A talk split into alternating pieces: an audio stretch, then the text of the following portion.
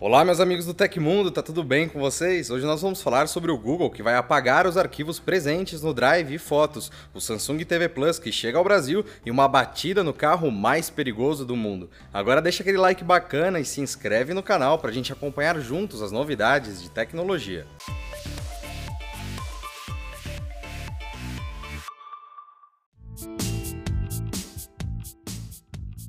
Pessoal, tá rolando agora, nesse exato momento, a grande live de 24 horas do pessoal do Voxel jogando o game Cyberpunk 2077. Então, assim que você deixar o like e assistir tudo aqui hoje do Tecmundo, corre lá pro Voxel.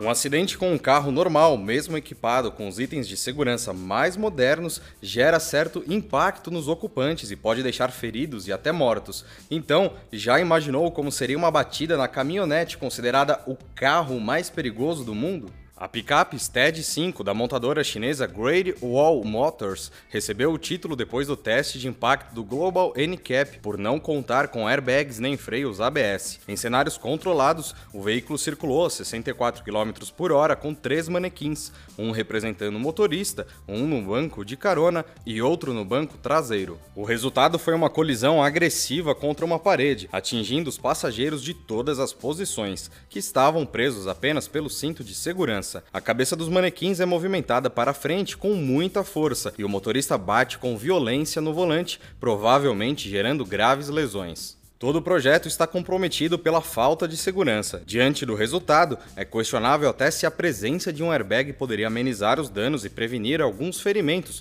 ou se pioraria ainda mais a situação. A versão de entrada do Steed 5 custa o equivalente a 66 mil reais e foi atualizada com pacotes de segurança para impulsionar as vendas após o desastroso teste. De toda forma, você encararia uma picape dessas na estrada? Comenta aí embaixo.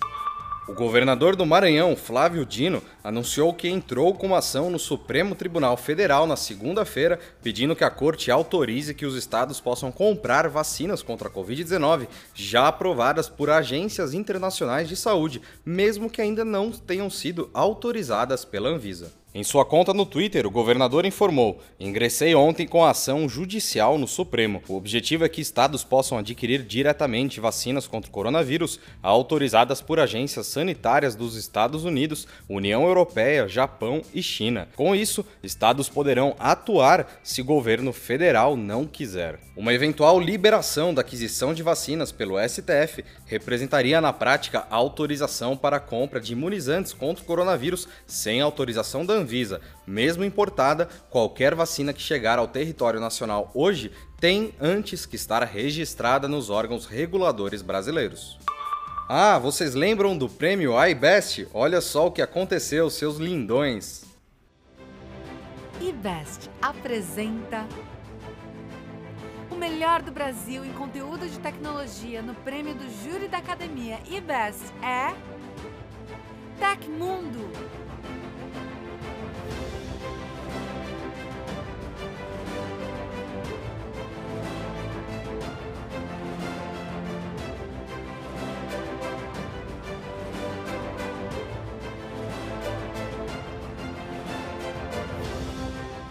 eBest, o seu guia para o universo digital.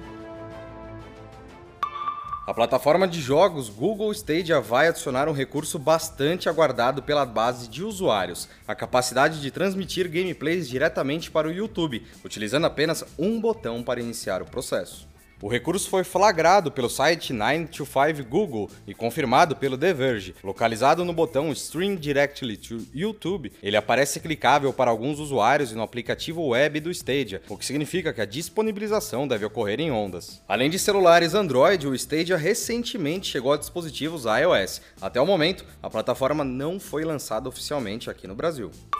Nesta quarta-feira, a Samsung lança o Samsung TV Plus, seu primeiro aplicativo de streaming para Smart TVs da marca. A sul-coreana embarca de vez no mercado de streaming com uma grade de 20 canais com variados temas, incluindo entretenimento, notícias, esportes e conteúdo para o público infantil. O serviço já está no ar para alguns países do mundo e o Brasil chega como o 12º país a integrar as regiões com o Samsung TV Plus. O app de streaming da Samsung será totalmente gratuito, exclusivo de Smart TVs da companhia que possui a plataforma Tizen, mas logo deve chegar a dispositivos lançados em 2017. Alguns dos canais que estarão disponíveis no Samsung TV Plus são Bloomberg TV, Tastemade, Fail Army, BCC Gaming, Dark Matter e muitos outros. Todo serviço oferecerá configurações de controle parental para filtro de conteúdo e não exige cadastro de cartão de crédito para participar. Ainda não há informações sobre a chegada do Samsung TV Plus para celulares Samsung Galaxy ou tablets da companhia.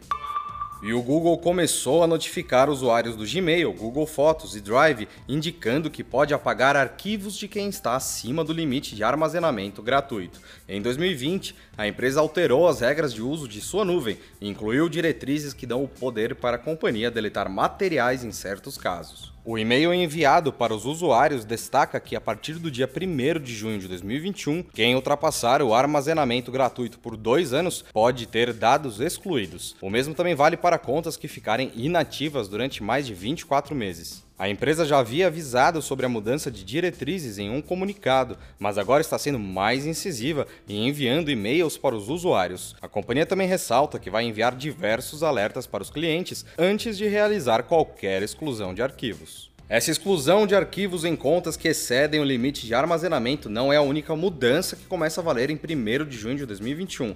A partir da data, o Google Fotos também perderá a função de backup gratuito. E aconteceu na história da tecnologia. Em 9 de dezembro de 1987, a Microsoft lançou a versão 2.0 do Windows. A característica mais notável do Windows 2.0 era que as janelas dos aplicativos podiam se sobrepor, ao contrário do Windows 1.0. A terminologia do Minimize e Maximize também foi introduzida no Windows 2.0. Ele era um sistema operacional relativamente obscuro, já que a popularidade do Windows não decolou até a versão 3 na década de 90. Curiosamente, a Microsoft deu suporte oficial ao Windows 2.0 até o dia 31 de dezembro de 2001, um período de 14 anos. E essas foram as notícias do Hoje no Tecmundo desta quarta-feira. O nosso programa vai ao ar de segunda a sexta, sempre no fim do dia. Os links e tempos de todas as notícias que a gente deu aqui estão no comentário fixado no YouTube, na descrição do episódio, nas plataformas de áudio. Quem quiser assinar o programa com podcast, os links estão na descrição desse vídeo. Aqui quem fala é o Felipe Paião e amanhã tem mais. Você pode me encontrar lá no Twitter pela arroba Felipe Paião. Espero que vocês continuem seguindo as recomendações da Organização Mundial da Saúde. Um abração e até amanhã.